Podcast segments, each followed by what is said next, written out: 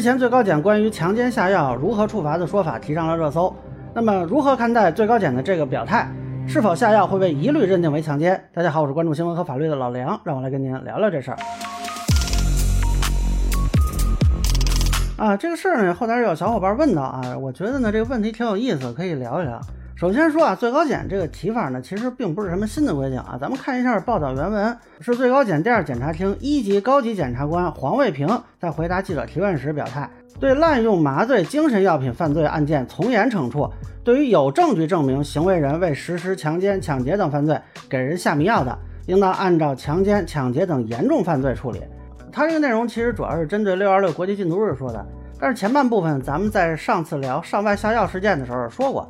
啊，其实就是刑法上的两相竞合啊，择一重罪处罚。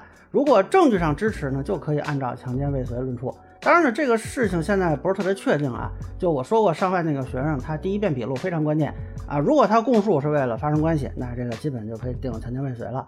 呃，但是有的小伙伴就担心说，万一有的犯罪分子比较有反侦查意识啊，他故意不承认，甚至是零口供啊，那这时候怎么办？呃，一般来说呢，就要靠客观证据。呃，比如说他购买的这个药物的包装。啊，他购买时的这个大家的这个聊天记录啊，这个药当时在网上的那个介绍页面啊，这些都可以作为证据。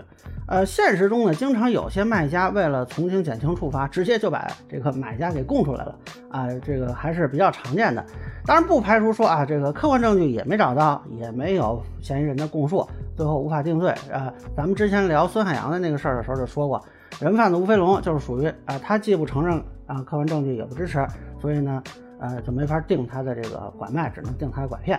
呃，那么上外这个事儿到底最后怎么定，还是要看官方表态啊。那我的分析呢，仅供参考。那么有的小伙伴就提出来说，要是这个女性下药怎么办啊？这个还挺有意思。那咱们要看证据上能论证到他下药的目的是什么了，是抢劫呀、盗窃呀、性侵呀，还是什么？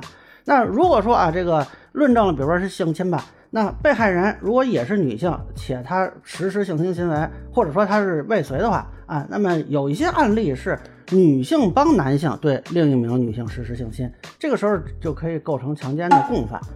但是如果就是这个女性啊性侵另一个女性，这还真不太好定强奸啊。虽然我们刑法对于强奸的主体没有规定必须是女性，但是强奸罪的既遂标准有插入说、涉刑说等等。啊，甭管哪个，你会发现都是基于男性生理特征来判断。啊，女性犯罪嫌疑人可能不太好论证说他达到这个既遂的标准。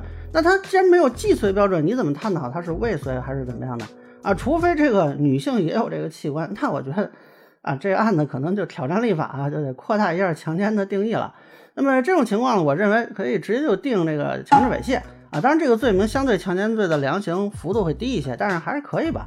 啊，但是如果呢，这个被害人是未成年人女性，啊，其实我觉得这个值得探讨啊，就是因为奸淫幼女的认定的标准呢是接触说，这个有没有可能构成啊？我我还没查到过相关的案例或者说法，那么如果有知道的也欢迎补充。呃，另外有一个问题很有意思，就是如果被害人是男性怎么办啊？这个按照目前的刑法，强奸罪的被害人还是限定为女性啊，肯定定不了强奸罪，那么就是认定强制猥亵。